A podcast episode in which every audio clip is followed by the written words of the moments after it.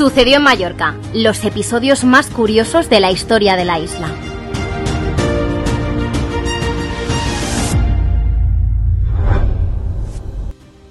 Bienvenidos otra semana más al podcast en el que desvelamos momentos curiosos de la historia de Mallorca. Hoy traemos una historia muy actual y que vendrá bien a más de un oyente para entender por qué este viernes es fiesta. Celebramos el Día de las Islas Baleares, pero ¿conocen exactamente el motivo del día no laborable? Se conmemora el día en que entró en vigor el Estatuto de Autonomía de Baleares, el 1 de marzo de 1983. ¿Saben qué es y cómo se llegó hasta ahí? Vamos con un poco de historia para entender todo el trasfondo y el arduo camino que se recorrió hasta que conseguimos la regulación de competencias de nuestra comunidad. Ojo, como en todos nuestros podcasts, no vamos a dar la tabarra con un tostón de historia. También hay hueco aquí, incluso en este caso, para hechos muy interesantes y curiosidades, como el mapa que regía durante el franquismo. Y sin más preámbulo, empezamos ya con nuestro particular viaje en el tiempo.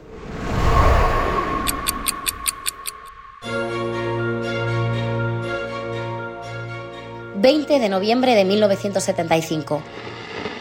Españoles. Franco ha muerto.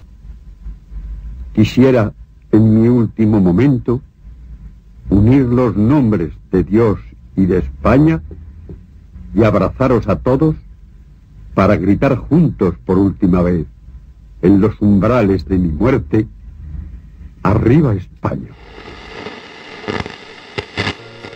España encara un proceso de transición hacia la democracia después de más de medio siglo de guerra civil y posterior dictadura. No estaría fácil pasar de una dictadura a una democracia de forma pacífica. Existe cierto recelo por parte de algunos sectores de la sociedad en dar libertad a todas las ideologías y partidos, en quitar peso al ejército y la iglesia y en legalizar materias como el denominado Estado de las Autonomías. Es tiempo de tensiones, y muchas, y precisamente uno de los puntos más calientes y polémicos es este, el delegar poder a las comunidades. La dictadura franquista había constituido un país muy centralizado. Todo pasaba por Madrid. Además, el mapa de los tiempos de Franco era muy distinto al de ahora no se hablaba de autonomías, sino de regiones, e incluso las fronteras eran distintas. Castilla y León y Castilla-La Mancha eran Castilla la Nueva y Castilla la Vieja. León era una región propia y a Euskadi o el País Vasco se le conocía como las Vascongadas. Por lo que a nosotros nos toca, las Islas Baleares sí que estaban reconocidas con los actuales límites geográficos y con el mismo nombre. En 1977, dos años después de la muerte del dictador y en pleno proceso político, se suceden las protestas. En octubre de ese año se celebra una gran manifestación en Palma, una de las más numerosas hasta la fecha. Los mallorquines salen a la calle reclamando la libertad, la amnistía para los juzgados por razones políticas y la autonomía. Sí, la autonomía. Es una cuestión importante. Baleares quiere tener sus propias competencias y dejar de depender siempre de todo lo que se diga desde Madrid, pero toca esperar estamos a la cola. Ese mismo año, el gobierno de Adolfo Suárez, el primero de la democracia, concede la preautonomía a varios territorios con una marcada tendencia nacionalista histórica, como por ejemplo Cataluña, el País Vasco o Navarra. Baleares sigue como siempre, aunque por poco tiempo. Como ya hemos dicho, son tiempos de convulsión y de mucho cambio. Solo un año después, en 1978, se vota y entra en funcionamiento al fin la Constitución es un día memorable para todos los españoles. Cuando faltaban escasos minutos para el mediodía, el rey don Juan Carlos I sancionó la Constitución. Importante es el paso que acabamos de dar en la evolución política que entre todos estamos llevando a cabo. Importante es la aprobación de una ley básica como la que hoy he sancionado y que constituye el marco jurídico de nuestra vida en común.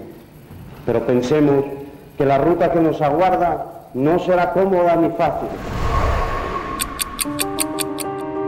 Con ella se estructura el funcionamiento básico del Estado y del sistema del bienestar.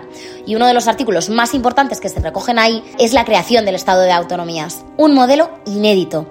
No es ni centralista ni federalista, como por ejemplo en Estados Unidos, donde cada Estado puede legislar por cuenta propia temas tan importantes como la pena de muerte o el aborto. Aquí se encuentra una solución intermedia. Se les da a las regiones competencias en ciertas materias que con el paso de los años se han ido ampliando. Y hablando de regiones, ya no se llaman así. España queda organizada en 17 comunidades autónomas y dos ciudades autónomas. Cada comunidad formada por una o varias provincias, hasta un total de 50 que tiene todo el país. Aprobada ya la Constitución y establecidas las 17 comunidades autónomas, se van concretando las competencias de cada una en los denominados Estatutos de Autonomía, un documento en el que se detallan los poderes de cada comunidad y su mayor o menor libertad con respecto a lo que se dice desde Madrid. En Baleares, dos años después de la Constitución, en 1980, se constituye una comisión para debatir y proponer al Gobierno central el proyecto del Estatuto. Es la llamada Comisión del Zonza. Entre los puntos más polémicos están la lengua, la bandera y la representación de cada isla que tiene que tener dentro del Parlamento.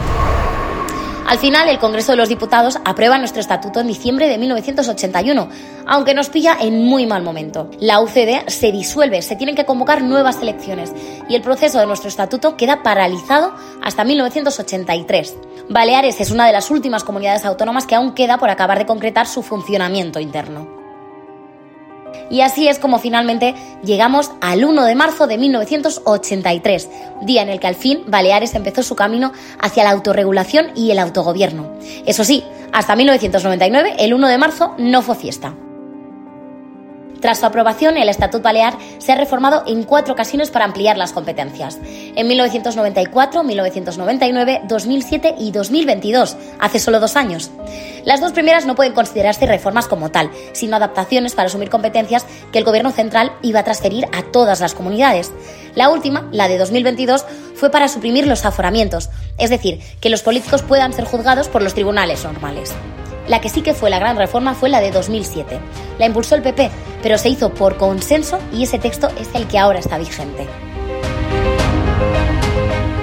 Y tanto hablar del estatuto y de sus reformas puede que se pregunten exactamente qué se dice ahí. El Estatuto de Autonomía es la norma básica de una comunidad autónoma en España.